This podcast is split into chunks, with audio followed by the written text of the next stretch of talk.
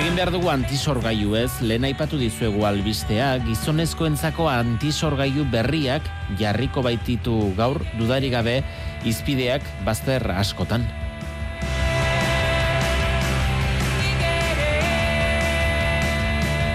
Ikerketa batek espermatozoideen igeri egiteko gaitasuna mugatu dezakeen antisorgailu edo boktika jarri behi du eskura jone. Bai, hain zuzen ere, espermatozoideak igerian ari daitezen eragozten duen antisorgailua aurkitu dute, edo hori uste dute behintzat New Yorkeko Weill Cornell Medikuntza Institutoko ikerlariek.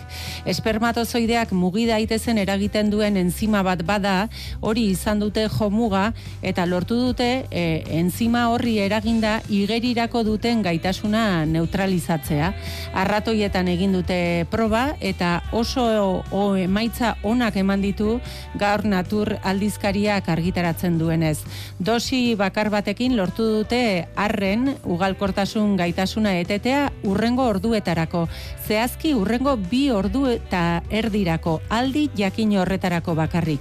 Azkarra eta eraginkorra litzateke antisorgailu hau, euneko eunean eraginkorra eta importantea sexu gogoari ez lioke eragingo. Kontutan hartzeko bestea, albo kalterik ere ez lukela eragingo.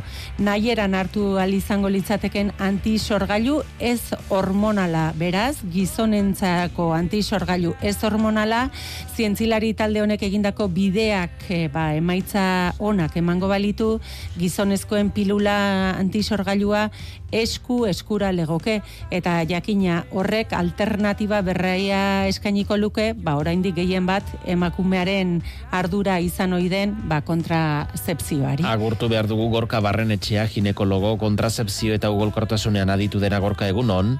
Egunon bai. Ze aurdunaldiak eteteko bitartekoak aintzina antzinakoa badira ere gehienak izan dira emakumeen ardura. Bai, bai, e, hori lan izan da.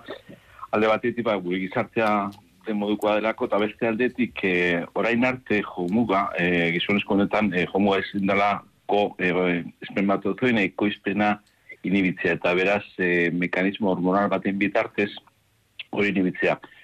Hormonak erabiliz eta espermatozoina ikoizpena inibituz beste, beste ondorioak e, ekuiten genituzten eta horren ondorioz eh, espermatazio parkatu antizkoa joik ez dire eh, orain arte garatu. Beraz, orain arte sortu gabeko espermatozoideak gutxiago sortzea izan da ikerketen helburua eta honek egiten duena da jada sortutakoen gaitasun hori mugatu. Hori, gaitasuna jomua guztiz desberdina, hau mekanismo ez hormonala da eta enzima baten inibizioen bitartez lortzen da. Hemen e, arratoien artean egin da esperimentua, eta oraindik eh, gizonezko notean behi beharko da, baina bai badaude nik da eragin mezedegarria bata dala, iragankorra dala, efektua, ba, bere arakoa, eta itzugarria. Eta hori da, gure ustez oso importantea. Eta hormonak eh, ez inibituz, ba, gizonezkoen eh, gogoa seksua izateko eta ez da, datuko, eta beraz, hemen da dala jomuga berri horri esker, hori da, iragankorra dela, bere eragina duela, eta nipetze dute ba, oso originala izan dela bai esperimentua, eta bueno, nipetze dute men bai dauela, orain bai, etorkizuna gizonezko natizoak erabiltzeko behingoz. E, ze petan egon daiteke hau merkatuan?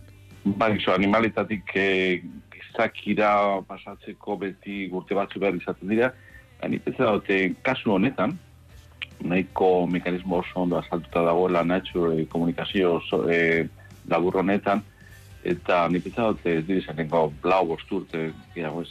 Lau bosturtean e, egon daiteke beraz, e, orain ondorengo fasean ikerketak emaitza beretsuak ematzen baldin baditu, eta noski e, bai ez bada inolako arriskurik ez duela, eta zuka ipatu bezala albokalte eta ondorioiek ez dituela, ez da? Hori, Bagorka barrenetxea, ginekologo, eskerrik asko iragarpen honea neurri hartzen laguntzeagatik. Eskerrik asko zuen.